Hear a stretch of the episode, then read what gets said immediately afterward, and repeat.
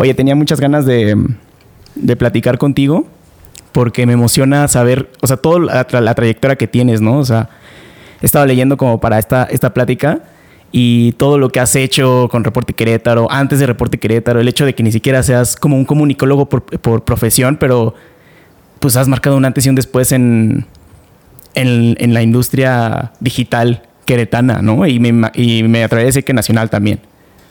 Mira, yo comencé a escribir. Primero que nada, muchas gracias, Diego. Te felicito. De verdad, muchísimas gracias por invitarme.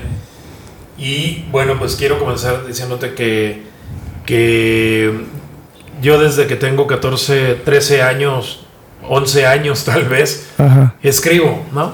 mi padre fue un empresario, fue un político muy discreto, eh, fue un tipo que le gustaba escribir, tenía una revista, y yo como hijo sándwich siempre quise ser como él, ¿no? O sea, siempre dicen que a los, a los hijos sándwich, que estás a la mitad, ni, ni eres de los más grandes ni eres de los más chicos, que estás a la mitad, como que siempre queremos llamar la atención de nuestros padres, ¿no? Yo así lo he aceptado.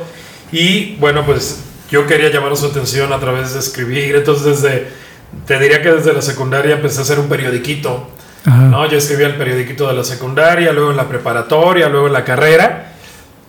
Empecé a escribir y eh, cuando tuve oportunidad de hacerlo, digamos, ya no para un periódico de escuela, fue en 1985, 1986, o hace ya un rato yo tenía 14, 15 años, cuando comienzo a escribir en un periódico que se llamaba La Voz de Querétaro, que el director era Juanito, Juan Álvaro Zaragoza Lomelí, Juanito paz descanse, acaba de fallecer hace unos 6 meses, 8 meses, al que yo considero que me abrió la puerta, pero luego por mi apellido pues era muy fácil que me abrieran la puerta en el diario de Querétaro, en el Noticias, yo, yo escribí en esos periódicos con el señor Amieva, con el, el señor Garfias, porque yo llegaba y se quería escribir, ¿quién eres? Luis Gabriel Osejo, ah, tu papá es don Pablo, pásale, me daban chance de escribir. Entonces, siempre estuve compaginando pues este hobby de escribir, de política, escribir cuentos, escribir editoriales, para parecerme a mi papá, ¿no? Oye, ¿no este, sentías como o sea, como esta parte como de que te faltaba, o sea, que te, estaban abriendo las puertas por tu papá y no por ti. ¿No sentías como ahí algo? No, yo, yo creo que hay que aceptarlo y ahora más que tengo una hija, ¿no? Yo ahora ya no soy el hijo de don Pablo, ahora, ahora ya soy el papá de Griselda, ¿no? Entonces, yo lo acepto. Es una ayuda que, que tenemos que aceptar. No tiene nada de malo. Pues tú no le pediste a tu papá ser un fregón en esto. ¿no? Claro, claro. ¿Estás de acuerdo? Sí, sí, sí. Este, sí, me abrían la puerta por el apellido. Y entonces yo te digo, yo tengo, yo tengo 53 años, yo tengo prácticamente 37 años escribiendo, 37 profesionalmente, bueno, en un medio que no era amateur, digamos. 37, 38 años, ¿no? Tengo escribiendo. Entonces, cuando me llega el momento de entrar a la carrera, me encanta la oratoria, me encanta la política, me encanta la historia, me encanta escribir. Entonces me encontré en una encrucijada eh, donde había dos caminos. Uno, ser abogado y otro ser comunicólogo. ¿Por qué, ¿Por qué ser abogado? ¿Cuál era? Porque si te gustaba escribir, ¿cuál era? La política, es que la política. antiguamente, ahora ya no tanto, pero antiguamente si tú querías ser político tenías que ser abogado. Los, los, los presidentes de la República, los gobernadores eran abogados. Ok. ¿No? Hoy ya con la carrera nueva, relativamente nueva, pues ya son economistas. Digo, relativamente nueva porque la carrera de abogado tiene 200 años y la de economista tiene 50 años, ¿no? Entonces yo, yo tenía esos dos caminos. Me voy a abogado, me voy a comunicólogo. Y lo que hice fue resolver de una manera muy lógica y con sentido común. Como abogado puedo escribir, pero como comunicólogo no puedo, no puedo litigar, ¿no? Me fui por, por la abogacía, que hay que recordar que muchos de los mejores periodistas y a quienes yo respeto muchísimos son abogados, ¿no? Miguel Ángel Granados Chapa, este, Silva Herzog, el propio López Dóriga, Jacobo Zabludowski, o sea, muchísimos Carlos no, están Julio peleadas Scherer, una con Julio otra. Scherer, que es la guía de los periodistas todavía, era abogado. No, no era comunicólogo, pero bueno, por eso decidí ser abogado y escribir, por eso es que no tengo yo la, la profesión, digamos, el título de periodista. Pero siempre habías querido ser periodista, ¿no? Y, claro, sigo siendo, ¿no? Pero abogado ya no. No, abogado no, fíjate que, que, siendo abogado yo me dediqué a litigar y el destino me llevó a ser un cobrador y era un buen cobrador, era un abogado cobra, cobra letras, decía un querido maestro Francisco Durán. Y llegó el momento, el día que nació mi hija, el día 7 de diciembre del 2000, el día que nace mi hija, hago el último embargo y digo, esto apesta, yo no voy a, yo no voy a estar embargando. Le digo a mi esposa, ¿sabes qué? Ya no voy a ser abogado. ¿Y de qué vamos a vivir? Eh, de periodista, inocente, ¿no?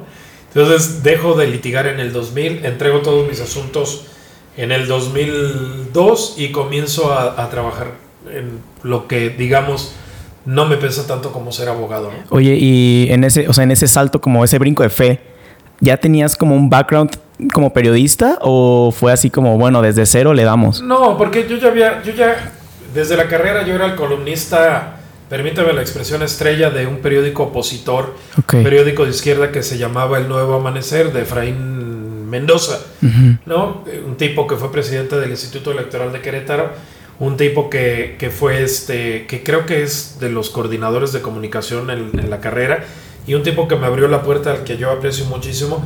Yo era el columnista estrella, vine a suplir a Alfredo Botello, que hoy es senador, y, cuando, cuando el PAN gana en Querétaro, él deja de ser periodista para convertirse en político y, deja un lugar que yo tomo, ¿no? Claro. Y ahí es donde comienzo a marcar mi, mi línea política, mi línea editorial. Fui el columnista del Nuevo Amanecer me pagaron 80 pesos a la, a la, semana desde el 94, desde el 93 yo era jefe de información de ese periódico sin ser periodista, ¿no? Tenía yo en ese momento 26, 27 años y este ahí pues ya tenía todo ese, como tú le llamas, ¿no? El, el background. Este, todo lo que estaba detrás de mí este, era eh, en ese momento ya como un columnista respetado. Y entonces das este salto de fe con, con esposa. En ese entonces no tenías hijos, pero... Iban a ser mi hija. Iban a ser apenas. ¿Y qué sentías? ¿Cómo...? O sea, ¿fue fácil esta decisión? Pues es que ni siquiera lo pensé. Ni siquiera lo pensaste. fue una decisión como muchas de las que he tomado en mi vida. Lo hago sin, sin pensar, eh, como, como tú dices, ¿no? Con, si tengo o no un background. Este, lo hice porque era lo que me nacía. Yo soy una persona muy de, de instinto, ¿no? Y pues, de una u otra manera he cometido muchos errores pero te diría que han sido malos aciertos que los errores que, he cometido por esta por estos impulsos, ¿no? Por este animalismo que traemos dentro, ¿no? Que todos eh, traemos dentro. Creo, que sí. Además, como que muchos siempre tenemos estas ganas de hacer algo y como que la diferencia entre los que lo hacen y los que no son los que llegan a hacer algo grande, ¿no? Porque entre más pronto lo hagas, entre más pronto la, la cagues, entre más pronto tengas estos errores, pues más pronto vas a aprender, ¿no? Y más pues pronto vas a seguir subiendo. se ve muy bonito, pero no yo, está, yo sé que sí se escucha súper bonito, pero fíjate, no. Eh, fíjate que sufrí mucho, muchísimo, porque yo era un abogado feliz, entre comillas, ¿no? Feliz porque, pues en ese entonces yo creo que tendría un ingreso como de 20 mil pesos. Te estoy hablando del, del 2000, hace 22 años, era una cantidad respetable. Tenía mis carros de agencia, es decir, no eran míos completamente, pero los estaba pagando. Vivía en un departamento aquí muy cerca en el, en el, cimatario mientras construía mi residencia en Juriquilla. Y de pronto decir, pues vaya esos ingresos. Yo quiero decirte que comencé cuando, cuando me salgo a pedir trabajo, eh, me pagaban 500 pesos por dar las noticias en TVQ, en cápsulas de noticias. Nunca fui conductor de, noticias, de un programa de noticias, pero por ejemplo Amelia Kobe este, y TVQ me metieron allá a mm. dar, yo era el chico de las noticias, ¿no? Este, de ahí terminaba, me iba a Radio Fórmula con Arturo Vallejo, eh, que me daban otros 200 pesos. Mm. De ahí me iba a Multimundo con Joaquín San Román, con Andrés Esteves, me daban otros 500 pesos. Eh, me iba, no sé, al AM de Querétaro, que no me daba dinero en los primeros, en los primeros años. Pero mi salario de, de haberse mis ingresos, de, de, de tener 20 mil pesos al mes, se redujeron a 1.500, 2.000 pesos, perdí los carros, perdí la casa, la casa que estaba construyendo tardó casi 10 años en, la terminé en casi 10 años, ¿no? Entonces sí, se oye muy bonito y es muy romántico. Hubiera hecho lo mismo, sí, hubiera hecho exactamente lo mismo, porque me, me curtí, ¿no? Entonces eso es como, como un viaje que ya te vacuna contra todo lo que, lo que viene. Hoy cualquier adversidad es papita, como dicen, o decíamos antes los chavos, no es papita, es cosa, pan comido, piece of cake, ¿no? Que este, como dicen los gringos, sí, pues, no, no hay nada, me vacunó perfectamente bien. Alguna vez escuché una, una TED Talk de un señor que se llama Jorge Rosas, que decías que cuando pierdes el miedo a hacer algo, o sea, ya lo, o sea, cuando pierdes algo, ya le presté el miedo a perder ese algo. Entonces, creo que era esto, ¿no? O sea, tú ya habías dado ese salto y... Pero ¿qué te mantenía como animado? O sea, No, pues, a pesar de haber, a pesar de perder, o sea, tener un ingreso de 20 mil pesos en ese entonces a 2 mil, 1500 pesos, no, no tenías estas, como esta espinita de decir, bueno, ya ni modo me regreso a ser abogado. No, nunca pensé en eso. Nunca pensaste Nunca regresar. lo, nunca lo pensé. Eh, lo que sí fue que, eh, pues creo que esa época fue de sobrevivir, ¿no? Ujú. O sea, fue una época muy dolorosa. Hay un hermano que ahora es mi administrador en la empresa, hoy presumo tener una empresa, eh, quien es administrador, me dice un día te encontré en Constituyentes, ibas con la mirada perdida, este, en esos días asiagos, ¿no? Ibas con la mirada perdida. Sí, fue de mucho dolor. Yo ni me acuerdo de esa ocasión, ¿no? Pero mira cómo me veía, o sea, sí, estaba yo teniendo una lucha este, muy, muy dura, ¿no? O sea, teniendo Claro. una lucha muy dura. eh, pero jamás pensé en regresar, pero no porque fuera valiente, simplemente porque eh, es como cuando estás a la mitad del río Bravo, no hablo del río Bravo el nombre, sino un río Bravo, un río Bronco, y estás a la mitad y dices, no, pues me cuesta más trabajo regresar que- Claro. que, terminar este, este trayecto, ¿no? Entonces, ¿qué fue lo que hice, digo, en ese momento? Pues me, me di en la torre, me di en la madre, me, me madré yo mismo contra mis fantasmas, contra mis dudas. Y nunca fue un viaje en donde yo dijera, soy valiente, ¿por qué no lo haces de esa manera? Soy valiente, me va a ir bien. No, simplemente lo haces porque ya lo comenzaste, ¿no? Claro. Entonces, ¿qué, qué ocurrió? Eh, voy, a, voy, a, voy a darte los inicios de Ciudad y Poder que, Sí. que inicia en el 2003. Yo comienzo, yo veo que como periodista no voy a poder mantener a mi familia, tengo una hija recién Ujú. nacida en ese momento. Eh, yo veo que como periodista, es decir, siguiendo el, el librito del, del comunicólogo aquí en Querétaro, es irme a trabajar a un medio para hacer cuatro notas y recibir un salario, ya te dije yo, pues entre cuatro, entre cuatro eh, medios de comunicación en los que yo trabajaba sacaba tres mil pesos, ¿no? Ujú. Eh, entonces, pues era nada. Entonces, yo me planteo eh, tener un propio medio de comunicación. Ok. En el, 2000, en el 2002, digo, como empleado, como reportero, no voy a poder mantener a mi familia. Y me arriesgo y digo, voy a sacar una revista, ¿no? Entonces publico la, la revista. Me alío con gente como Demian Chávez, eh, Ramón Montijo, el diseñador, muy buen diseñador, y hacemos una revista que nos costaba imprimir mil ejemplares, 20 mil pesos, pero que vivía de la publicidad, ¿no? ¿Qué pasó después? Pues que se nos acabó la lana. Yo tenía clientes que me habían pagado por, por publicar la revista, pero pues no, no, no teníamos ni ganancia. Los 20 mil pesos que nos costaba, sí nos pagaba la gente, pero pues nosotros tenemos que, además de los 20 mil que te costaba la impresión, teníamos que vivir nosotros, ¿no? Claro. Y al final de cuentas quedé en bancarrota. Entonces con, con la pena le digo al diseñador, oye, Ramón, deja voy a ver a los clientes, a los que nos pagaron dinero, y déjale, les enseño que estamos trabajando en la revista. Le digo, ¿me puedes poner en un disco compacto, en un CD? En un CD? ¿Me puedes poner la revista? Y me dijo Ramón, no, no se puede, es muy pesada la revista. Estaba en Illustrator, algún, algún programa que es muy pesado. Pero yo, pues yo no soy tecnológico, entonces yo pensé que podías meter la revista en un disco. Dice, no, hombre, tendría que ser como 10 discos, ¿no? Ajá. Y me dijo, una, me dio la solución. Dice, fíjate que podemos subirlo a un sitio de internet. ¿Qué año era este? Mil no- ¿2003? en el 2000, 2003 ya. Ok. En el 2003 me dice, pues, podemos subirlo a un sitio de internet. Ni siquiera hablábamos de dominio, era un sitio binario, 01010101. Órale. Era el sitio donde lo subió Ramón. Ajá. hablar en ese momento de dominio, de hosting, de marketing digital. No, no, no, era el tiempo de las cavernas del internet. Entonces, pues yo muy, muy apenado le dije, pues súbelo. Y me escribió en una hoja la dirección de donde estaba la revista que estábamos haciendo, que se llamaba Actores y Escenarios, AIE, que era mi columna política que traía desde, desde el nuevo amanecer en los noventas. Entonces, este, pues voy con, con el empresario que me había comprado publicidad y le digo, oye Jorge, fíjate que pues no tengo lana para sacar la revista y mira, quiero que veas que estoy trabajando en la revista. Cuando tenga lana, pues te publico. Ok. Y era un amigo, un buen amigo. Imagínate qué tan, qué tan de las cavernas era ese tiempo en la internet que habló por teléfono. Le habla por favor al ingeniero. el ingeniero llegó y le dice el empresario, ¿me, me pones internet, por favor? O sea, ¿te das cuenta? Ajá. O sea, ¿qué tiempos eran que no podíamos conectarnos sin la ayuda o supervisión de un ingeniero? Sí. Es, suena tonto.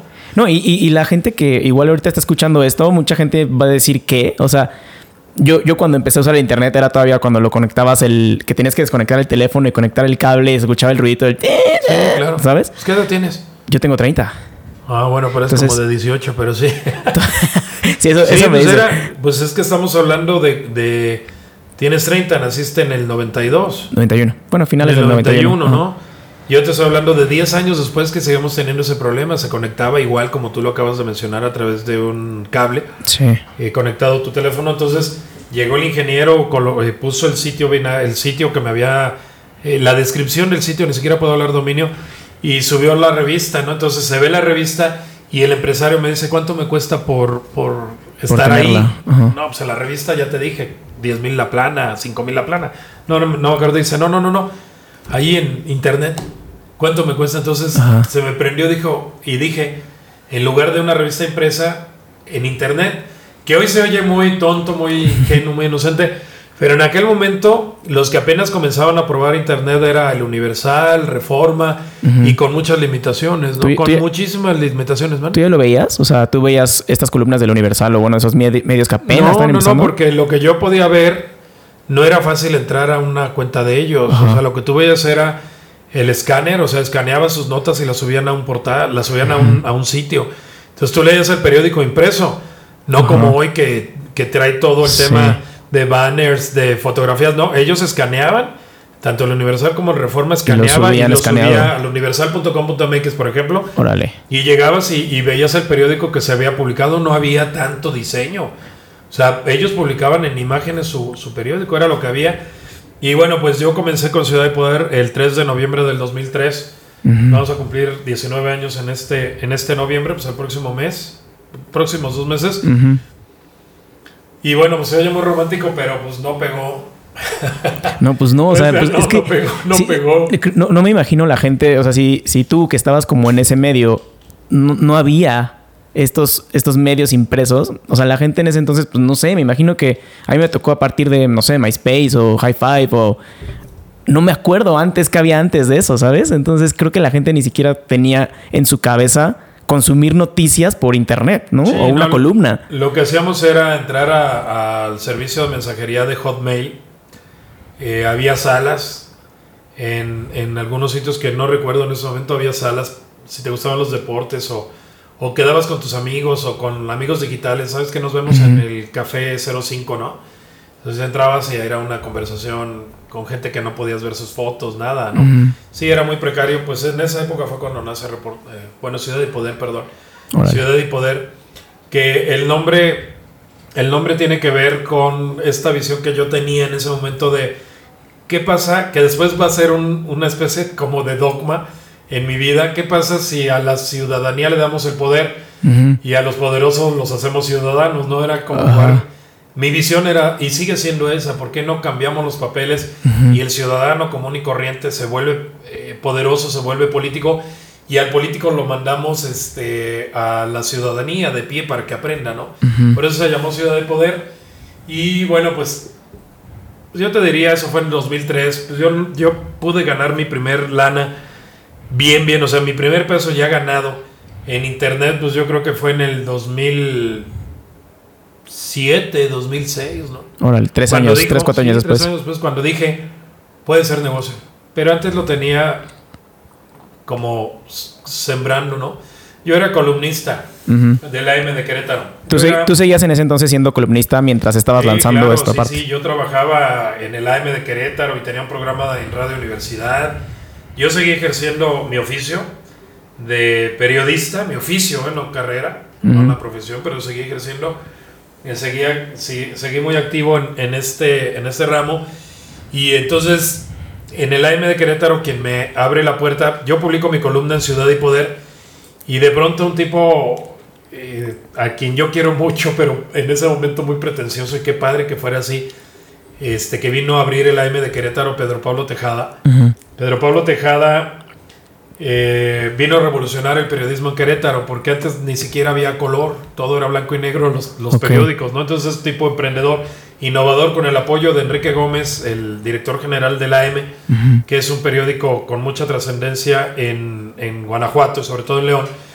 Este, pues Pedro Pablo comenzó a, comenzó a, a dirigir este periódico y él revisaba la columna en Ciudad y Poder Ajá. revisaba y un buen día me mandó un mensaje muy pretencioso que es- de verdad yo me río con él porque me puso Luis Gabriel creo que creo que mereces estar en el AM de Querétaro no Mereces. mereces sí sí sí no pues yo dije wow padrísimo Ajá. este eh, los periódicos en ese momento ya no ya no eran una opción para mí los, los periódicos salvo el AM.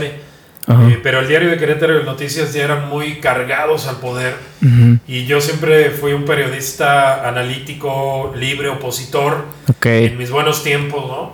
Entonces mi columna yo la mandaba al diario y ya no la publicaban y le pedí explicación, me decían, no, pues es que... No va pues, con la línea". problema, igual en el Noticias. Y entonces comencé a publicar en Tribuna de Querétaro, fui jefe de información en Tribuna de Querétaro de la UAC Ajá. con Germán Espino y de ahí me voy a mi periódico, al digital, La Ciudad de Poder y de ahí el AM de Querétaro me llama, ¿tú eres, de, ¿tú eres comunicólogo? No. Ok, bueno, en ese momento hay un cambio de director, Germán Espino Ajá. de Tribuna se va a España a su maestría y llega Juan José Arreola de Dios, Juan José de Dios Arreola, Arreola de Dios, Ok. que era este, pues un periodista muy destacado de, de cajoncito, de, de carrera. Y entonces cuando él llega yo ya no me siento a gusto o ya no siento que, que él se vaya a sentir a gusto en tribuna y emigro y solamente empiezo a publicar mi columna en Ciudad y Poder. Y es hasta que me escribe Pedro Pablo. Entonces un año estuve publicando gratis la, la columna. Ujú. Pero eso me dio mucha fuerza porque Supongo que también en, en la parte de, o sea, estar pu- publicando en un periódico tan relevante en ese entonces, que, bueno, que sigue siendo, este, te daba también cierto fuerza. nombre, claro, ¿no? Claro, Sí, porque nadie veía el portal. Ajá. Lo veían por mí, porque, porque yo decía en el AM, hasta aquí mi columna, pero si quieres seguir leyendo, lánzate a Ciudad y Poder, ¿no? Entonces la gente tenía que entrar a, a leer y yo era dueño del Círculo Rojo. Oye, ¿En y desde serio? ese entonces, digo, ahor- ahorita que dijiste eso, se me viene a- viene a la mente que hay una estrategia muy popular dentro de las redes sociales, que es de que te vas lanzando a, a las diferentes plataformas, ¿no? O sea, por ejemplo, yo estoy en TikTok y digo, si quieres conocer la historia completa, ve a mi Instagram, ¿no? Hacías Claro. algo parecido. En, ese entonces, sí, sí, 2006, sí, sí. 2005, Sí, ¿no? 2000, 2003, 2004. O sea- El yo entro también, yo entro a la M de Querétaro en el 2000, entro a la M de Querétaro en el 2003, en noviembre, al mismo tiempo que lanzo Ciudad y Poder, entro, al, entro ahí a, a- a trabajar al periódico a la M de Querétaro. ¿no? Ajá, A trabajar porque no me pagaba, ¿no? claro. Pero ¿qué crees que Pedro Pablo, eh, siendo director, él venía del Reforma, él venía de, de Reforma y donde tenían unos estándares y un código de ética muy diferente al que tenían y muchos no tienen todavía aquí en Querétaro, Ajá. que era no aceptaba invitación de políticos. O sea, él no aceptaba y si tenía que reunirse con un político lo hacía en una oficina, era muy claro, no aceptaba ni una botella de agua, ¿no?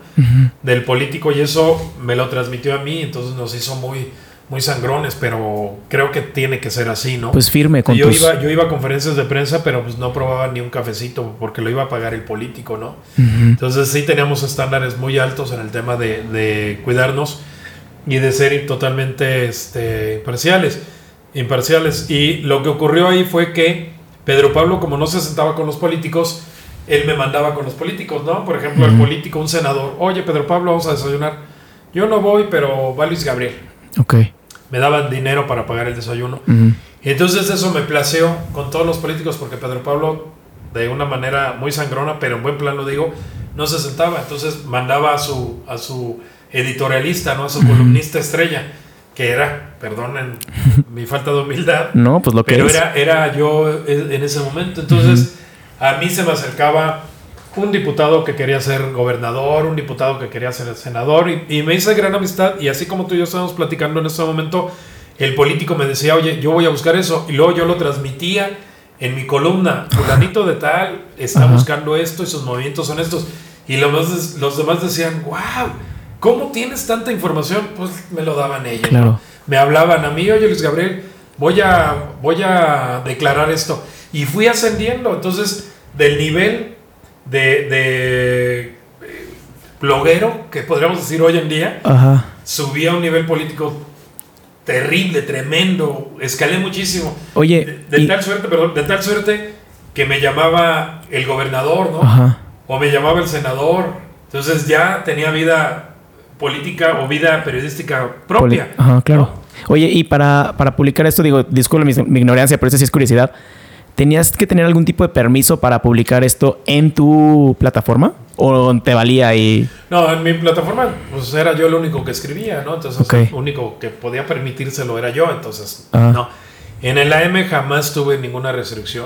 Yo golpeaba, es, es decir, criticaba, se llaman golpes cuando criticas a un político, a un personaje, ¿no? Eran golpes que se, que se daban, revelaciones. Entonces, yo me gané, te digo, el respeto de la clase política.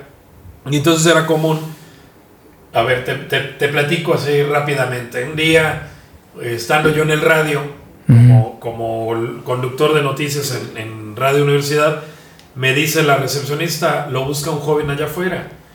Entonces le digo que deja que termine yo mi, mi programa y salgo. Entonces salgo y el joven me dice, oye, ¿cuánto me cobras por venir a dar una opinión? Le digo, no, no, no, ¿cómo te va a cobrar? Órale. Vente, este. Vente, me dice, oye, le acabas de dar el, el- le acabas de dar un espacio al próximo gobernador de Querétaro.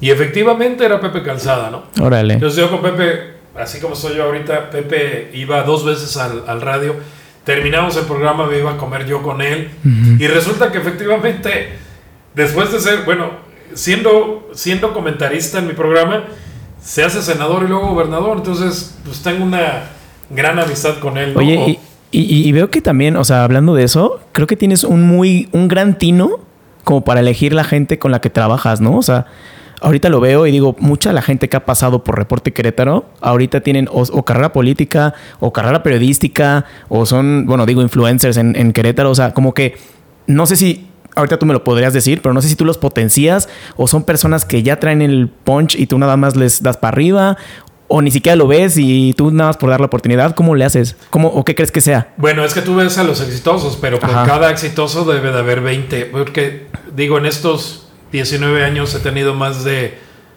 pues más de mil colaboradores, ¿no? Claro, sí, como en todo, ¿no? Entonces tú, por ejemplo, ahorita me puedes decir un Memo Calzada que es este, que trabaja en la Organización de los Estados Americanos. Saludos al Memo. Saludos a mi querido Memo. Eh, un tipo que escribo con él, ¿dónde andas? Ando en Buenos Aires, estoy resolviendo esto, ando en Costa Rica, ando en Guatemala. Para mí es un gran orgullo que él haya, que él haya comenzado ahí conmigo. O ves a la regidora Mari Carmen Presa. O ves, por ejemplo, a Mariana Pacheco, que hoy es líder de marca en Madrid, en España, del grupo Mars, ¿no? Sí. O ves a Fernanda Salazar que dirige una revista en Miami. o ves a Verónica Ruiz que es este tiene una agencia de marketing en Los Ángeles, ¿no? Y que han pasado por ahí. Pero yo te diría, uno, primero, ves tú los ves la punta del iceberg, pero abajo pues he tenido mucha gente que no ha destacado, ¿no? Sí me enorgullezco de decir a el director, el director de este medio trabajó conmigo, el director de este medio que hacen cosas iguales a las que yo comencé a hacer Ujú. me enorgullezco, pero ha habido gente que no, que no ha sido como todo en la vida, ¿no? Es Claro. este, pues digamos, este, garbanzos a libra, como se dice en la consigna popular. Y la otra, no, yo creo que es gente ya que trae un chip, ¿no? Lo único que se hizo fue agarrarlos y ponerlos en un carril Ujú. y solitos, ¿no? O sea, Sí, los agarras a ver, aquí está la oportunidad, pero se les dio la oportunidad a muchos y muchos no la aprovecharon. claro. Entonces yo no te diría que es algo que me dices, ¿sabes escoger? Pues es que si yo tengo 100, 100 colaboradores, uno va a salir bueno, ¿no? Sí. Dos van a salir bueno, es estadística. Claro. Sí, pero aparte, o sea, deja tú lo bueno, o sea, muy buenos. O sea, Sí, sí, sí, no, no- no- no claro. solamente son buenos, son muy buenos y, y- y brillan en lo que hacen. ¿En, qué- en qué momento, Luis, te, te diste cuenta que ya podías empezar a vivir de, de tu columna, de, bueno, de tu medio de Ciudad Ya y de Poder? Ciudad y Poder, sí. Ajá. Yo creo que fue después de la elección presidencial del 2006. Ujú. ¿Por qué? Porque en el 2006 ya eh, Felipe Calderón, Andrés Manuel López Obrador y Roberto Madrazo comenzaron a usar los banners. Ok. No, o sea, ya publicabas banners, era una nueva forma de comunicar de publicidad política. Ajá. Un banner en una página. Y luego en el 2007, eh, a Barack Obama, Barack Obama, que era representante de Chicago, representante era senador por Chicago, si no estoy equivocado. Ajá. Barack Obama anuncia su, su deseo de contender por las internas demócratas en el 2007 y le preguntan, oiga, pero tiene lana para pagar la televisión, para pagar todo lo que significa una carrera. Dijo, no, pero conozco muy bien el Internet, ¿no? Este, dijo, tengo, tengo millones de correos electrónicos. Órale. Eso es, es algo que revolucionó. Entonces, eh, la gente en México y en particular en Querétaro comienzan a ver que los presidenciales, los candidatos presidenciales este, están anunciándose en, en Internet que Barack Obama, que es punta de lanza en esto, hasta que obtiene la candidatura demócrata en el 2008, en el 2008, si no estoy equivocado, a finales del 2007, los políticos de Querétaro dicen, bueno, yo también quiero hacer lo mismo, y voltean, y, y, ¿cuál es el medio? Pues el único medio era el mío. Entonces comienzan a, comienzan a pagar publicidad, ¿no? Ok. Comienzan a pagar un banner, comienzan a pagar sus participaciones, y en el 2007...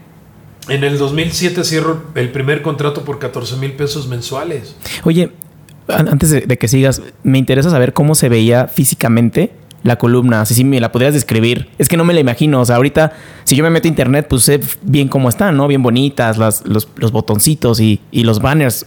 Pero en ese No, entonces, ya- ¿cómo se veía? Ya había algo de diseño. Ya se veía. Ya se comenzó así. O sea, eh, traía la, la foto del, del articulista, lo ponías tú en la portada, ponías una foto que tenía que ver con el contenido, le dabas clic a esa foto, igual que ahorita, ¿no? No ha cambiado mucho. Pero en ese momento, pues éramos los únicos, ¿no? Ciudad de. Poder llegó a tener 50, 60 mil visitas diarias. Ok. Y éramos el único. Y luego lo medías con. Había un Alexa, no, no el, la inteligencia artificial. Había una Alexa que te medía. Y nosotros siempre salíamos dentro de los primeros 15 medios nacionales, Ok. ¿no? Competíamos contra Reforma, contra la Universal. Estábamos al, al mismo nivel, ¿no? Entonces eso, eso pues ha sido un, un gran logro. Inclusive en esa época teníamos dos eslogan. Uno, el diario más, el, el primer diario digital en Querétaro y el otro, el primer diario nacional hecho en Querétaro. Órale. Que también era pues, un hit porque todos los diarios nacionales eran de México, de la Claro. De México. Claro. Oye, y entonces este, empiezas a ver que con estos banners pagados para, para publicidad política ya podrías empezar a vivir, pero ¿cuánto se percibía? O sea, ¿sí ya podías vivir o fue como más bien como un, ah, ok, por aquí sí es? O, Sí, mira, eh, no sé, por ejemplo, te diría una persona que le apostó mucho a lo digital fue mi amigo. Tal vez él no me considere su amigo, pero yo sí lo considero mi amigo. Ajá. Armando Rivera, ¿no? Castillegos, que era presidente municipal en el 2003, 2004, 2005. Y este, pues él me pagaba 20 mil pesos al mes, ¿no? o sea, ya, ya, Ya era una Ya lana. regresaste Sí, como al- Claro, ya, ya, ya era una lana. Ya había contrato de 300 mil pesos al año, ¿no? Por ejemplo, o poquito menos. Este, Jorge Rivadeneira en San Juan del Ríos este, también nos pagaba pues, 100 mil pesos al año. Entonces ya se hacía un bonchecito. Pero aquí quiero decirte que hay, ha- hay un gran cambio ¿no? en, en la empresa. Uno, yo en esa época era, era opositor. En esa época, del, 2000, del 2003 al 2009, que es el sexenio de Paco Garrido, yo trabajo en más de 15 medios y me corren, ¿no? Me corrieron este, de Radio Universidad, fíjate nada más. De Radio Universidad me corren.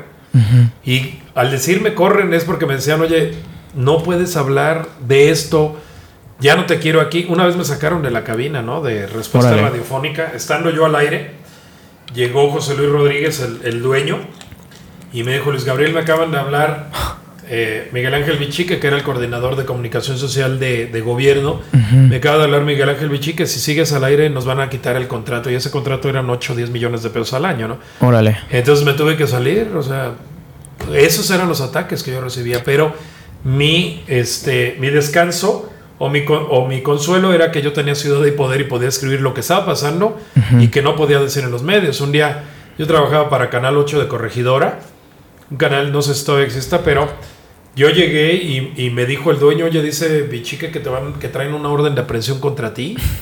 O sea, me, me hacían eso, ¿no? Y es que yo denunciaba cosas, crímenes muy graves que ocurrieron en Querétaro. Y entonces te digo, este, pues eso, 2003, 2000, 2003 al dos, perdón, 2003 al 2009 Ujú. fue de mucho vaivén. de tener lana, no tener lana. Eh, quiero decirte que muchos de los políticos me decían, te voy a pagar publicidad, pero pon algo que no tenga que ver conmigo. O Ok. sea, cultura, deportes, pero que no sea yo porque Paco Garrido me regaña. Órale. O sea, no solamente no me dejaban chambear fuera de. En algún medio de comunicación, sino que adentro ejercían presión, ¿no? Y aquí las cosas cambian, porque creo que es muy importante decirlo. Las cosas cambian cuando, siendo yo un periodista rebelde, un periodista, pues no opositor, pero un periodista crítico como no lo sabía en Querétaro, el AM respetó mi trabajo siempre. Hasta que corren a Pedro Pablo, me corren a mí. No, o sea, corren a Pedro Pablo porque está pegándole al gobierno. Ajá. Y detrás de Pedro Pablo sale Luis Gabriel, salgo yo, ¿no? Entonces, este, era complicado. Pero cambia el tema de la política, ¿no? Yo te platicaba de Pepe Calzada. Pepe Calzada me pide un espacio. Hacemos una, tenemos una gran amistad. Y luego Pepe Calzada es gobernador. Entonces, obviamente, cuando, eh, cuando hace la campaña, me llama, me llama a mí y me dice, oye, pues ayúdame con mi Facebook, ayúdame con. ¿cómo se llama? ¿Cómo se llama? ¿Cómo se llama? Twitter. Twitter. Sí, se llama Twitter. Ajá. No, pero digo, en ese momento. En ese era, entonces no se- ¿Cómo se no sabían. Twitter. Ayúdame con esto. Y entonces yo tenía la chamba. Los medios, los medios tradicionales no me contrataban porque estaban alineados con Paco Garrido. Y entonces, pues yo tenía. Y, y- y Pepe Calzada tampoco lo sacaban los medios tradicionales porque estaban con el PAN. Entonces, él descansó mucho en Ciudad de Poder. Ajá. Me dijo, oye, yo, yo te ayudo. Yo como senador comienzo a, a pagarte publicidad y me ayudas tú en esto, lo otro. Hicimos un- una mezcolanza que mucha gente diría, vendido. No, estaba yo ejerciendo inclusive una posición política. Los medios de comunicación no pueden ser parciales, perdón, imparciales. ¿Sabes tú eso? No, es lo que justo te iba a preguntar. La o sea, noticia ¿Qué tan puede ser difícil es? Pero tú tienes Ajá. una ideología. Claro. Ah, Tan, tan sencillo. Temas controvertidos. ¿A favor o en contra del aborto? Yo estoy en contra. No, a favor del aborto. Ok, y si tu jefe, trabajando en un periodo, te, di- te dice, oye, escríbeme algo en contra del aborto porque pinches viejas, Ajá. asesinas, ¿qué dirías tú? No, pues no. No. Pero él está en su, está en su papel de decir, Sí, oye, digo- yo soy pro, Claro. pro vida o soy pro aborto, ¿no? Yo, por ejemplo, soy una persona de izquierda. Yo me jacto de ser de izquierda. Y como tal ejerzo, obviamente, pues, yo no coincido con el Partido de Acción Nacional. Tienen una ideología totalmente diferente a la Sí. mía. Por eso yo no soy panista. Pero ¿sabes cuántas veces me han invitado para ser panista? Muchísimas. Tengo amigos ahí. Lo respeto. El periodismo no puede ser imparcial. Sí, tiene que haber Andrés una. Manuel López Obrador, el presidente, tiene razón. ¿Conmigo o contra mí? Pues sí. Y él cita, por ejemplo, a, a- a muchos periodistas, Ignacio Ramírez, este, eh, al Zarco, él cita a Guillermo Prieto. Pues ellos eran periodistas y ejercían una posición. Carlos Payán Claro. de la jornada tenía una posición. Hoy la jornada es un periódico de izquierda, Ujú. pro Andrés Manuel López Obrador, que no le admite o no admite un solo error del gobierno. Enfrente tienes al Reforma, que tiene intereses diferentes. No, el periodismo, cuando es imparcial, es hueco.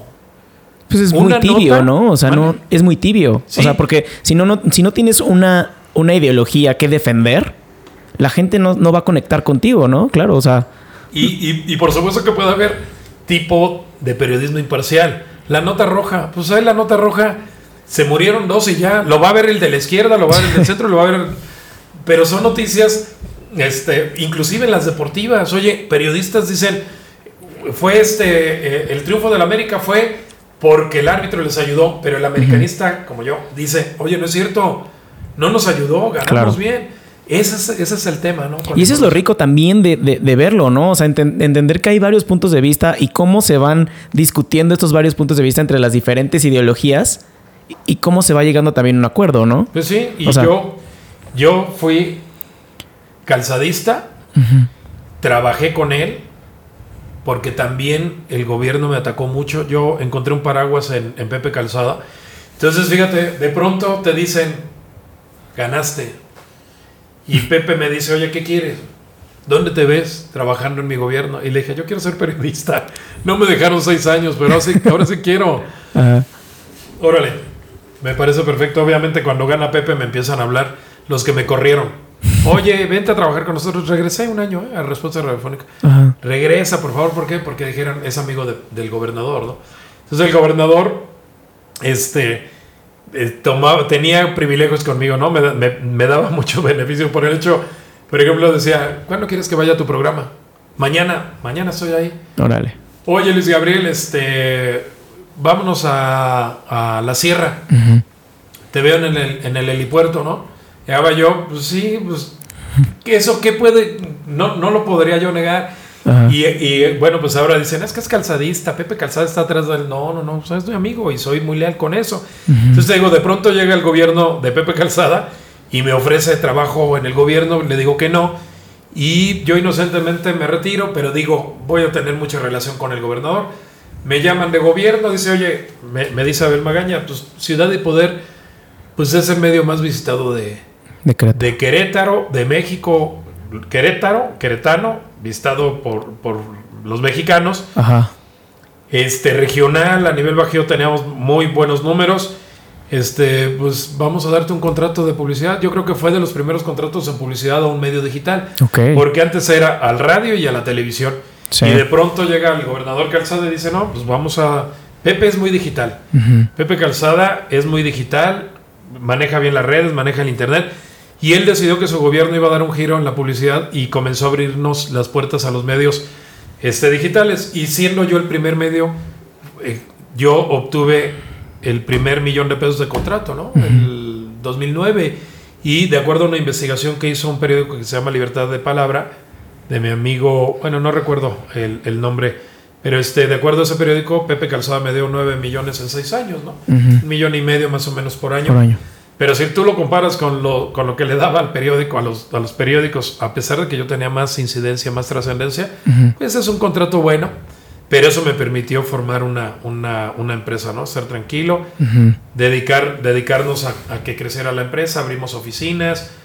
Bueno, más bien pulimos nuestras oficinas. En lugar de tres personas, ya éramos 10 personas trabajando en este, en este tema, ¿no, Diego? Oye, y a partir de ahí, o sea, y, y es una duda genuina que tengo, siempre, siempre habías tenido como la inquietud de ser un medio político 100%, porque ahorita veo que no lo eres. O sea, ahorita tienes varias aristas dentro de reporte, bueno, dentro de Ciudad y Poder Y reporte Querétaro. y sí. reporte Querétaro. Pero ya teniendo este, este ingreso o esto, est- estos medios para poder hacerlo más grande, ¿qué, qué, qué siguió? O sea, ¿Qué siguió? Primero, eh, el papel este de, de ir a ver al político para que me diera un contrato no, no funciona conmigo, ¿no? O sea, si me contratas es porque me necesitas, Sí. no para que quedes bien conmigo. claro. Y hay muchos políticos hasta vigentes hoy en día. Ahí en la casa de la corregidora que les he dicho eso. Pues si me vas a contratar porque soy tu cuate, no necesitas contratarme porque yo no voy a hablar mal de ti, ¿no? Yo ni me dedico al periodismo político hoy en día. Sí. Este, entonces, en primer lugar, a ver, con Pepe Calzada nunca hubo necesidad de, de ir a verlo, nada. Cuando llega Pancho, Pancho Domínguez trae un, un pique, todavía inclusive hoy en día, con Pepe Calzada. Entonces, todo lo que huele a Pepe Calzada, dice Pancho, bye. A pesar de que yo conocí a Pancho desde la universidad, él, él fue presidente de veterinaria cuando yo fui presidente de la Prepa Centro en el 85. Ajá. Eh, y nos, nos veíamos en los antros, bueno, eran discotecas, antes no eran antros, sus amigos, mis amigos, echábamos trago. A pesar de ello, cuando llega, cuando llega Pancho al, al gobierno, pues marca una distancia con Pepe Calzada y para él se le hizo sencillo marcar la distancia con los amigos de Pepe Calzada, ¿no? Ok. Entonces yo ya venía construyendo Reporte Querétaro desde el 2012, viendo que no podía yo dejar mi empresa a que le cayera bien o mal a un político, como hay muchos medios de comunicación. ¿eh? Claro. Si le caes mal a- al político no te da. Sí, no, y desaparece, Y ¿no? Tienes que ser eh, gran Sí. aliado y Ajá. amigo, etcétera, etcétera, ¿no? Ajá. Entonces yo lo, lo que lo que vi y fue por una mera casualidad que nace Reporte Querétaro, pero si quieres ahorita pasamos a eso rápidamente. Ujú. el, el tema es que yo desde el 2012 preparo mi salida. Ujú, Solamente del 2009 al 2012 vivimos o recibimos un dinero única y exclusivamente de una entidad pública del gobierno, de los municipios, de la legislatura, etcétera, etcétera, de los partidos, nos daban eh, dinero, eh, nos daban un presupuesto para publicidad, pero a partir del 2012 yo comienzo a, a- a desmarcarme, ¿no? Me comienzo a desmarcar en el sentido de necesito encontrar otras vías de ingreso. Claro. Y es cuando nace Reporte Querétaro en el 2012. Fuimos el primer medio en vender publicidad en, en Facebook. Sí. Antes que Facebook vendiera publicidad, nosotros vendimos publicidad en Facebook. Wow. Entonces, este, comenzamos a, a recibir dinero de la iniciativa privada frente al dinero de- del sector público. Comenzamos así, ¿no? Sector público. Y se fue equilibrando hasta que llegamos al 2015, Ajá. donde lo que recibíamos, la última vez que recibimos del gobernador Calzado, bueno, de la administración de Ujú. Cal- del PP Calzada, se comparaba con lo que recibíamos de los restaurantes, de los hoteles. Entonces hubo un... Y entonces llega Pancho y dice, ya no quiero nada con Ciudad y Poder. Ok. Yo digo, no pasa nada, pues yo ya, Ya tengo acá mi burbuja. ajá. Este, no, no me senté con él. En el 2000, eso fue 2015. En el 2016, él y Marcos Aguilar, cada quien por su lado, me buscan, me dicen, oye, queremos este, comprar publicidad. Me busca su gente de comunicación social. Pancho nos da, creo que medio millón de pesos y Marcos Aguilar un millón. Inclusive Pancho, eso te lo estoy comentando para que quede ahí bien, pero bien este, para la posteridad. Para la posteridad. Este, inclusive Pancho, me la gente de, de- de Pancho, que era Mariela Morano, hoy de moda, porque acaba de renunciar ayer a la Secretaría de Turismo, Ajá. Mariela me dice, oye, nada más que el gobernador no quiere, Pancho Domínguez no quiere darte el dinero a la empresa, vamos a contratar a un tercero y ese tercero te va a contratar a ti. Ok. A ese tercero yo le pido que publique y tú publicas lo que él te pide. Entonces, este Ujú. fue, no sé, Pancho en ese momento dijo, no me quiero pelear con Luis Gabriel, o, o Luis Gabriel era mi amigo antes, o me conviene estar en Ciudad, no sé, Ciudad de Poder, no sé qué pasó, pero Pancho nos comienza a comprar publicidad, Marcos Aguilar igual. 2016, llega el 2017, yo me sincero con los dos, ¿no? Ajá. Hablo con ellos, les digo, miren, yo voy a buscar la candidatura independiente. Entonces yo ya no quiero, sí quiero que me den un contrato, pues es buena lana, Claro. pero éticamente no creo que sea bueno que un independiente tenga un contrato con el gobierno, ¿no? Sí, claro, Y obvio. entonces, cuando comenzaba yo a construir la relación con los panistas, relación económica, yo les digo ya no, porque yo sé que me voy a lanzar de candidato, Sí. entonces ya no firmo ningún contrato y sigo viviendo en Reporte Querétaro, pero en 2017 tuvimos la mejor época en Reporte Querétaro económicamente hablando. Éramos los únicos que hacíamos publicidad de recomendación, los únicos, ¿eh? Hoy hay infinidad, Millones, ajá. pero éramos los únicos que salíamos a comer y te decíamos, ven a comer aquí, que Sí, me publicidad sin que se diera cuenta que era publicidad. Y tenía en ese momento 10, 12 vendedores vendiendo cada uno 50, 80 mil pesos al mes, ¿no?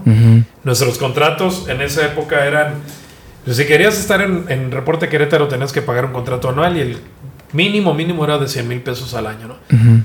Entonces, este, pues no eché de menos tanto el dinero de gobierno. Sí, ¿no? Nosotros teníamos muy buenos ingresos en ese momento. Oye, ¿cómo le hacías? O sea, ahorita estaba leyendo algo de que va a llegar un punto, digo, imagínate ahorita, de que va a haber tanta gente que quiere consumir contenido que no va a haber creadores de contenido suficientes para satisfacer esa demanda, ¿no? ¿Cómo le hacías tú teniendo ya estos contratos, este, ya teniendo como esta, esta estrategia, pero para nutrirte como de, de personas que lo hagan o de escribir? ¿Cuántas personas tenías en tu equipo? Mira, la, la línea todavía hoy la sigue marcando las redes sociales. Tarde o temprano van a desaparecer, ¿no? O van a evolucionar. Sí. Hace rato yo decía, es que Facebook no va a ser eterno. Y hoy mi negocio está cimentado en Facebook, ¿no? Mi negocio está cimentado en Facebook. Yo necesito cambiar, necesito evolucionar. Necesitamos este, modificar varias cosas. Pero, ¿cómo le hacía? Y, y- y para la gente, eh, te decía, yo creo que eh, eh, nosotros trabajamos, mi empresa trabaja en, en razón de lo que quieren las redes sociales, ¿no?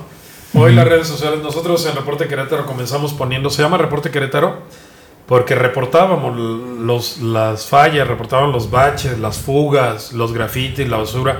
Por eso se llama Reporte Querétaro. Y vas a decir, oye, pues hoy puede ser algo tañoño, pensar que, uy, qué genio eres, ¿no? Reporte Querétaro, porque reportabas. Sí, pero en ese momento No eh, existía una gran paradoja, el, el Internet tenía una gran paradoja.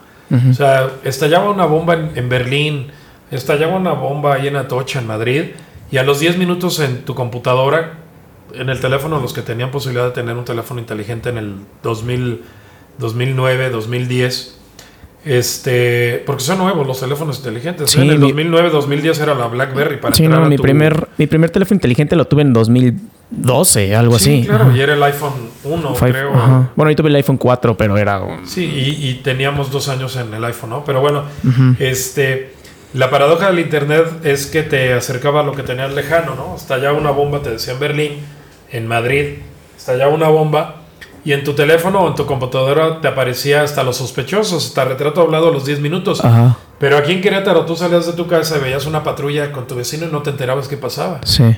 ¿no? Y el periódico te tardaba en llegar 24 horas para Qué chistoso. si, si había algo en tu casa o, o con el vecino suficientemente para que subiera el periódico que no, que no ocurría, Ajá. salvo que tu vecino fuera Ted Bundy o alguna cosa así, Ajá.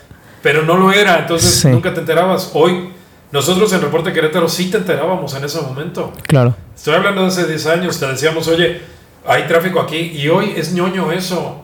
Pero en ese momento nadie lo hacía. Claro. Eh, no había Face Live y sin embargo nosotros transmitíamos en vivo en el 2009. No manches. O sea, teníamos un, un este, TriCaster. Ajá. Teníamos un TriCaster donde llegaba la imagen y la sacábamos a, nu- a nuestro sitio web. Wow. Y estamos hablando de hace 12 años prácticamente Sí. de eso, 13 años.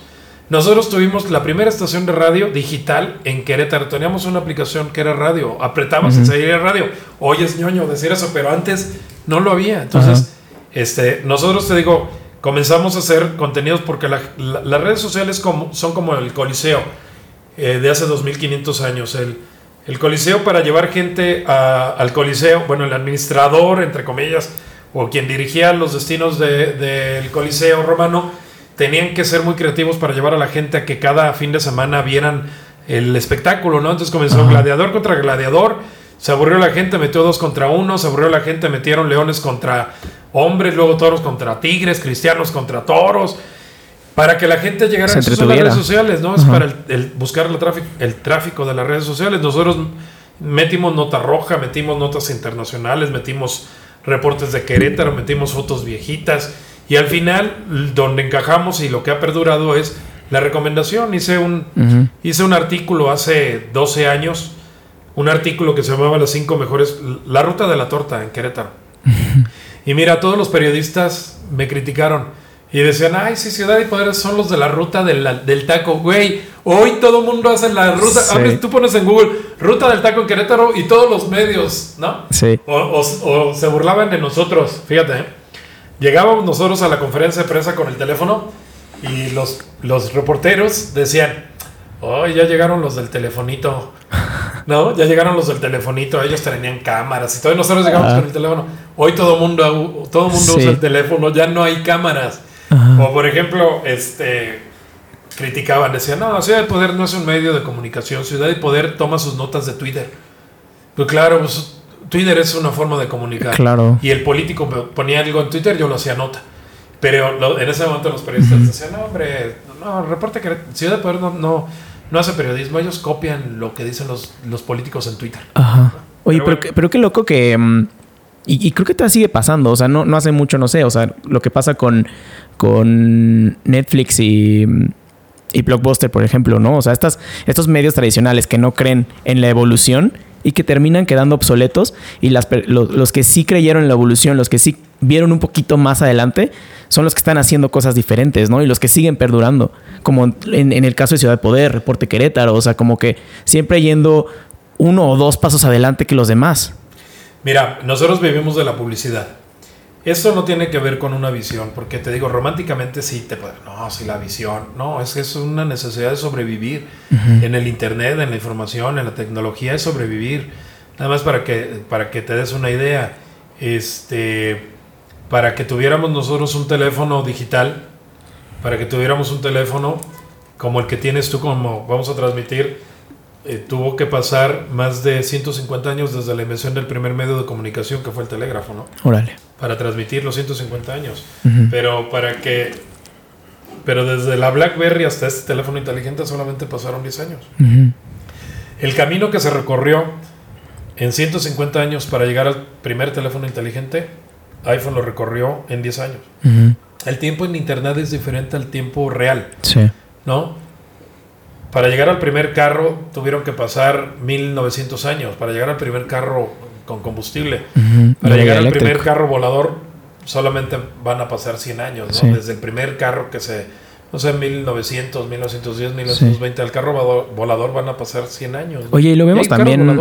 Ya creo, no, no sabía. y sin conductores, ¿no? Sí, sin conductores está cañón. Oye, pero también lo veo, o sea, ahorita que lo dices, en la pandemia creo que las redes sociales se despegaron muchísimo, ¿no? O sea, avanzamos como lo que teníamos que haber avanzado en 5 o 10 años, lo avanzamos en 2.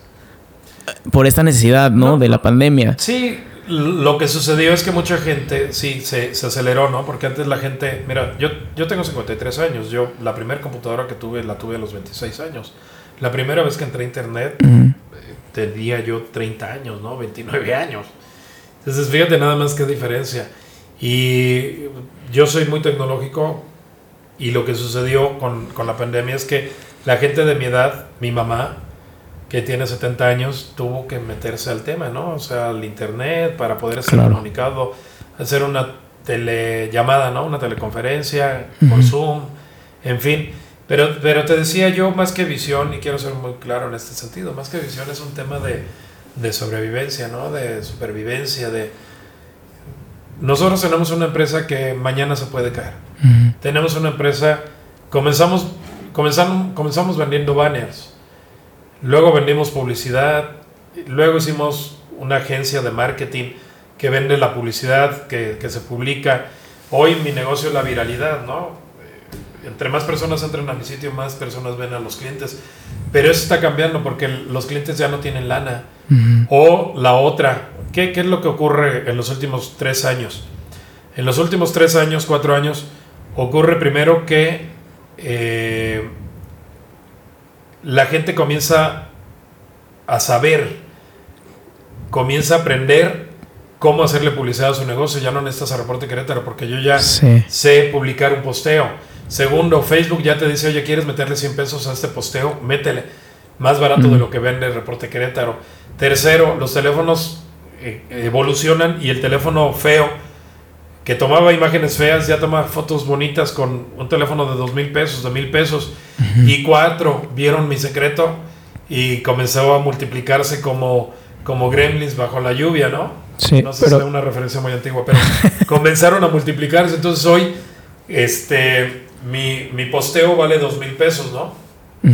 Pero ya hay gente que lo vende en 100 pesos, en 200 pesos. Entonces, eh, necesito sobrevivir. ¿Cómo? Pues creo otras cosas. Quiero adelantarte que estamos por sacar un sitio de, de ofertas padrísimas. Tú vas a poder entrar ahí, comprar una hamburguesa en 5 pesos.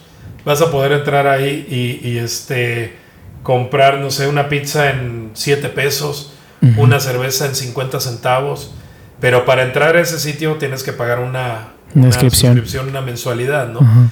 ¿Por qué va a ser tan barato? Porque en lugar de que me pagues publicidad, el negocio va a, poner su producto, ¿no? Entonces va a ser un ganar-ganar. Entonces está interesante, se llama Pasaporte Querétaro. Wow. Ya lo, lo, lo, vamos a sacar. Y bueno, también lo que estamos tratando de hacer es este volver al, volver al pasado y crear formas tradicionales, palpables, sólidas, no lo digital, ¿no? Ya de las redes, del internet, creo que la gente ya está muy harta, quiere un poquito atrás regresar. Entonces vamos a crear una estrategia muy padre para... Ya la verás, muy pronto. Qué chingón. Oye, eh, eh, esa, o sea, bueno, yo, yo sé que el proyecto que tengas, la empresa que tengas, la, la idea que tengas, tiene que perdurar y tiene que seguir a pesar de que no tengas los medios, ¿no? Por ejemplo, si ahorita se muere el internet, yo creo que Reporte Querétaro podría seguir, ¿no? Aunque no tenga internet, porque tienes esta visión, bueno, esta ideología, esta, esta, estos ideales. ¿Cuáles son esos ideales o cuál es esa esencia de Reporte Querétaro que a pesar de que ahorita muere el internet, podría seguir? Que soy bien catastrofista, ¿no? Y siempre estoy recordándole y recordándome a mí mismo que el negocio que hoy tengo es gracias a Facebook. Necesito crear una alternativa, pero más allá de, que se muera el Internet, que me muera yo, ¿no? O sea, mira, yo hace 20 años podía cambiar las cosas. O sea, decir, estoy picando piedra ahorita para llegar aquí, no sé cuánto tiempo vaya a tardar. Pero ya no puedo decir eso. Ya no lo puedo decir, o sea, yo no puedo cometer hoy error, un error y decir, en 10 años lo voy a ver. No, porque ya voy a tener sesenta y tantos, ¿no? Yo me veo retirado de, de mi empresa en tres, cuatro años, ¿no? Yo creo que debo dejársela ya a mi hija o a, mis familiares. Tengo muchos familiares jóvenes que están ahí y que, que pueden hacerse cargo de la empresa, ¿no? Más bien mi carrera ahorita, Diego, es blindarlos para el futuro, para que esta empresa viva eh, los próximos 50 años, ¿no? Independientemente de, de, mí. Porque te digo, cuando yo fundé la empresa, pues yo tenía 30 años, tenía tu edad, ¿no? Y ya traía un camino recorrido muy, muy grande, un camino muy grande, muy largo. Y tal vez, como hoy tú lo piensas, bueno, en 20 años puedo hacer esto, pero ya no tengo ese tiempo, ¿no? No, no soy tan catastrofista, entonces más bien esa, esa, esa es la esencia, ¿no? Saber, yo estoy construyendo no para mí, sino para que perdure más allá de Claro. Eso es lo que estoy haciendo. ¿Alguna, vez, y, y sí quiero decirlo ahorita, te, escuché en un podcast decir que ahorita estamos creando hechos y una vez que ya partamos de este mundo haremos historia, ¿no? creo que, es, creo que es algo así, o sea, que ahorita estás haciendo todo lo necesario para que en el punto en el que tú ya no puedas seguir, o bueno, ya no quieras seguir con Reporte Creator, que se lo pienses dejar a las siguientes generaciones, que sigan, o sea, que siga esa historia, ¿no? Creo que esa es la esencia, tal vez. Sí, y, y déjate decir que soy una persona que está obsesionado con la historia. Yo amo la historia, me encanta la historia. Y al final de cuentas, pues creo que la eternidad tiene que ver con el, la trascendencia ¿no? de tus actos. Eh, yo cuando era niño, inocentemente escribí una carta eh, donde puse yo sueño esto, yo sueño el otro, porque, porque cuando era niño pensaba, eh, así como cuando descubres un hueso de dinosaurio, van a descubrir esa carta y van a decir, ah, Luis Gabriel pensaba esto y Luis Gabriel fue presidente de la República o Luis Gabriel fue el otro. Inocentemente porque pues, se pudrió obviamente esa carta que metí en la tierra. no quedó nada, aunque la envolví en una bolsa de plástico, pues, ya debe de haber estado, ya, ya, si no disuelta, por lo menos destruida. Pero siempre he tenido esa idea, ¿no? De, de trascender. Y no sé hasta dónde vaya a llegar esto, pero somos tan, tan temporales, ¿no? Claro mucho, pero mucho, muy temporales. Y eso es lo que, lo que tenemos que recordar. Yo lo que quiero es trascender, no tanto para ya que me recuerden a mí, sino trascender que esta empresa, eh, en un momento dado, por ejemplo, que yo tengo a mi hija, ella sea la, la que se encargue y dentro de 40 años ella lo deje en sus hijos y así. Y así se vaya. O sea, es lo, es lo que yo sueño, más allá de una trascendencia de estar en letras de oro en la legislatura o, o de estar en un libro, esa es la trascendencia que yo quisiera, ¿no? Qué chingón. Porque a menos que seas Napoleón o Julio César, pues no le vas a ganar al, tiempo, ¿no? Y, aún así, en algún punto de la historia, la, gente se le va a olvidar de Napoleón, de, César. O sea, como dices, somos tan efímeros. O sea, somos un punto en la nada de la historia del tiempo. Exactamente, sí. Y es muy egocéntrico pensar que nos van a recordar para toda la eternidad, ¿no? Sí, no, no, no sé qué tendría que hacer yo para, para que me recordaran en los próximos 100, 200 años, ¿no? Sí, sí. No. Aburto va, va, va a tener va a ser recordado como, este, no sé, como el, asesino de John F. Kennedy. Pero bueno, en fin, eso es lo, eso es lo que yo pretendo, que mi empresa este, siga manteniendo a mis, futuras generaciones, ¿no? Ok.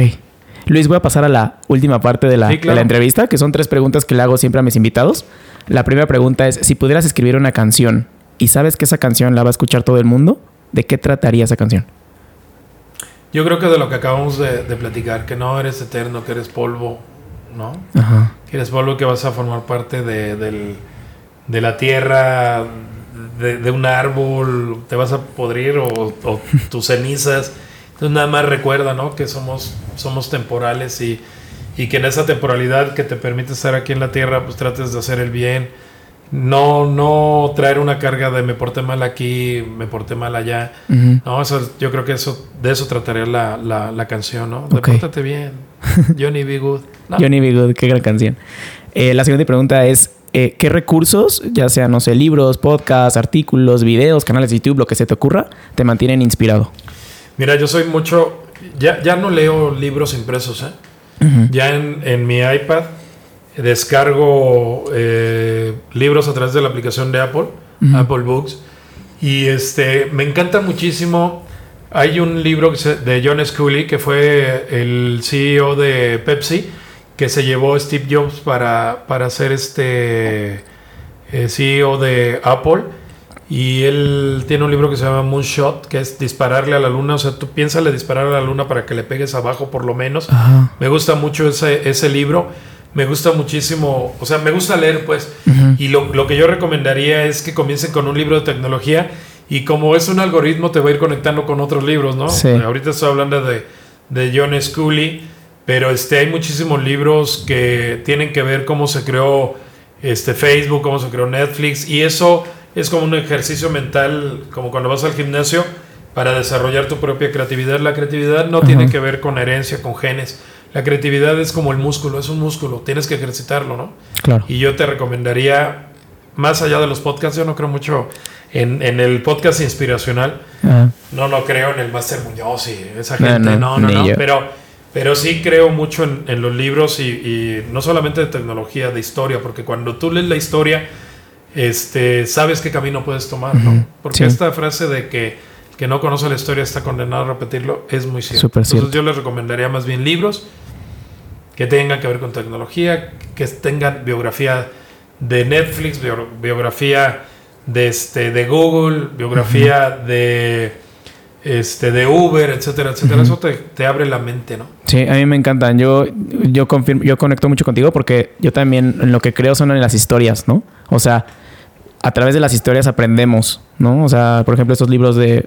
Hace poquito leí la historia de Netflix y es súper inspirador, ¿no? O sea, como alguien le estuvo dando, dando, dando, creyendo en algo hasta que se convirtió en realidad y es como, bueno, si él pudo, porque yo no podría, ¿no? Pero bueno. Y, nada más para, como corolario de, de, esto, que, de esta pregunta, yo decirte que aquel emprendedor que desee crear algo, que no piense en el dinero, no, de verdad, no pienses en el dinero, piensa en el servicio primero sirve a la gente, que tu producto sirva a la gente, el dinero va a llegar en consecuencia, ¿no? Es el, tema de la gallina y los huevos de oro.